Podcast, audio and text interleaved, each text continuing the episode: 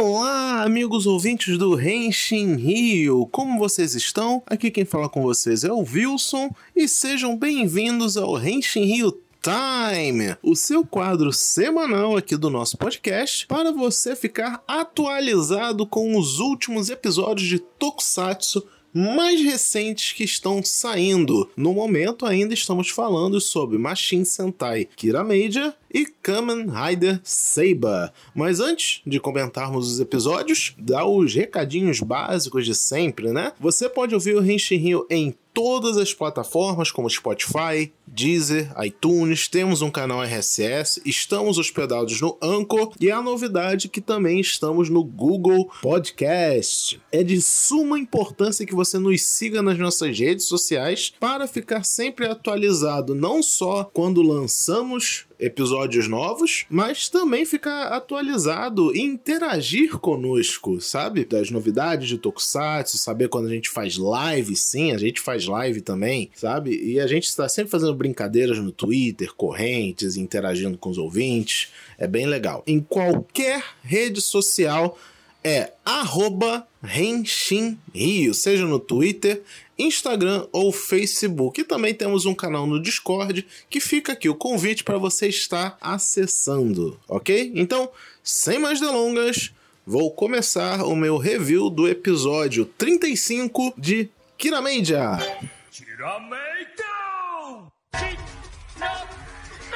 É, normalmente eu reclamaria que esse episódio não deu continuidade à seriedade, entre muitas aspas, do episódio anterior sabe? Apareceu o grande vilão dos Iodons, teve toda aquela movimentação grandiosa dos vilões em ataque aos Kiramades, que parecia até um episódio final de série. Mas esse episódio foi tão bom, tão bom, aconteceu tanta coisa divertida e engraçada, e acho que foi bom, porque como eu falei, os episódios anteriores foram meio. Hum, pesados, podemos dizer assim. E esse foi mais leve, sabe? Foi realmente um episódio para você rir, né? E cara, eu geralmente não escrevo pauta pro Henshin Hill Time, que é mais no feeling mesmo de ver o episódio e comentar. Mas esse eu tive que escrever porque muita coisa aconteceu. Então vamos lá rapidinho aqui passar pelo que aconteceu nesse episódio. Primeira coisa, a Mabushina bêbada. Mano, teve um clima esse episódio de Se Beber Não Case, ou Hangover, né, o nome original do filme, sabe? De tipo, já começa com a Mabushina acordando no dia seguinte, de ressaca, toda zoada,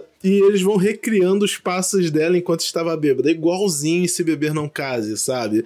Nossa, ficou maravilhoso, maravilhoso, adorei essa temática. Era mais uma buchina que muitas vezes ela acaba ficando meio apagada, ela tá sempre lá, mas não tá lá, sabe? Então, um episódio focado nela foi muito legal e deram muita parte legal pra ela fazer, sabe? Ela dando cabeçada nas coisas, ela tem essa esse meme interno da série de que a cabeçada dela é muito poderosa e quebra as coisas e machuca, sabe? E ela é sempre essa garota muito fofinha, muito boazinha, e ela tava loucaça, sabe? Falando tudo que vinha à mente, muito natural. O Takamichi, né, ele falou: "Não, tem que cuidar da minha irmãzinha bêbada", e ele vai junto e tal. E ficou meio, fiquei meio surpreso que ela aparentemente é uma buchina consegue controlar os equipamentos do Kiramei Silver, né? Bem engraçado. É, nesse episódio a gente teve a aparição do Hiroya Matsumoto. Pra quem não conhece, ele foi o Tsubasa barra Magiello em Magirendia, ele fez o Jin em Go Buster e ele fazia aquele alien famoso cantor Kyuranger. E atualmente ele tá trabalhando como embaixador do Super Sentai. Desde 2007 ele tá fazendo isso. Então a gente sempre vê ele apresentando, por exemplo, o Choyusai. Ele tá sempre lá. E uma outra coisa legal desse episódio que eu pesquisei aqui na Wiki para ver alguma curiosidade que eu não tenha pegado. Quem fez o vilão, aliás, o vilão desse episódio muito divertido, que era um baseado em golfe foi o Yuichi Nakamura, que foi o dublador do Jay em Go Buster. Então, de certa forma, esse episódio foi um reencontro do Jin com o Jay em Go Bush, algo bem similar que aconteceu em Zero One, em que tivemos o, o reencontro do Ryoma Baba com a Arisa Komiya, que também fizeram Go Bush. Era o, o Blue Buster e a Yellow Buster. Nossa, foi muito legal ver. Pena que foi uma participação bem curtinha do Matsumoto, porque, né, nem tem muito que. Eles não vão perder tempo com isso, mas, porra, eu queria ter visto um pouquinho mais dele. É, ainda falando sobre os vilões, que, gente, todo mundo nesse episódio foi palhaço. Todo mundo foi palhaço. Aí o Dona ficando viciado em sorvete. Eu perdi minha merda com isso, cara. Foi muito engraçado. Do nada, assim, ela. Hum, sorvete é bom. Ainda mais ela que tem essa coisa de ser meio é, fria e tentar emular emoções humanas, né? Como forma até de ironia. Aí ela genuinamente gostar de sorvete foi muito engraçado. Além de que isso parece ser uma coisa nos Iodons porque o Carântula, em uns episódios anteriores, ele tava viciado em marshmallow. Então a gente pode ter uma interpretaçãozinha de que eles são vilões, eles são de outro mundo e tal, mas eles estão sendo seduzido por coisas boas mundanas, né, como comidas gostosas. Enfim. E para fechar, né, as coisas engraçadas que aconteceram, teve o Garza, até ele sendo palhaço, achando que matou o Takamichi no, no monstro, mas ele não matou, né, obviamente. E, e o pessoal já tipo, caralho, ele vai voltar muito puto. Ele vai voltar muito puto. Ai, ai. Então, é isso, galera. Esse episódio não foi lá, meu Deus, que profundidade de episódio, mas foi um episódio divertido. Aqui no Henshin a gente sempre fala sobre como tokusatsu podem ser profundos e trazer mensagens e tal. Mas esse episódio foi bom para exemplificar o outro lado do tokusatsu, que a gente gosta muito também, que é o lado galhofa, é o lado que é simplesmente uma comédia, uma palhaçada, é uma coisa para te fazer rir, para te fazer relaxar. E Kira Major, no, no, no, macro, assim, ele tá sendo de excelência nisso, sabe? É aquela série que tu senta, vê, se diverte, curte o que tá na tela e segue a sua vida. E é isso, galera. Muito obrigado por ouvirem meu pequeno review. Acho que ficou um pouquinho maior do que o costume. Desculpa, Rodney. Mas eu passo aqui o microfone virtual para o Igor.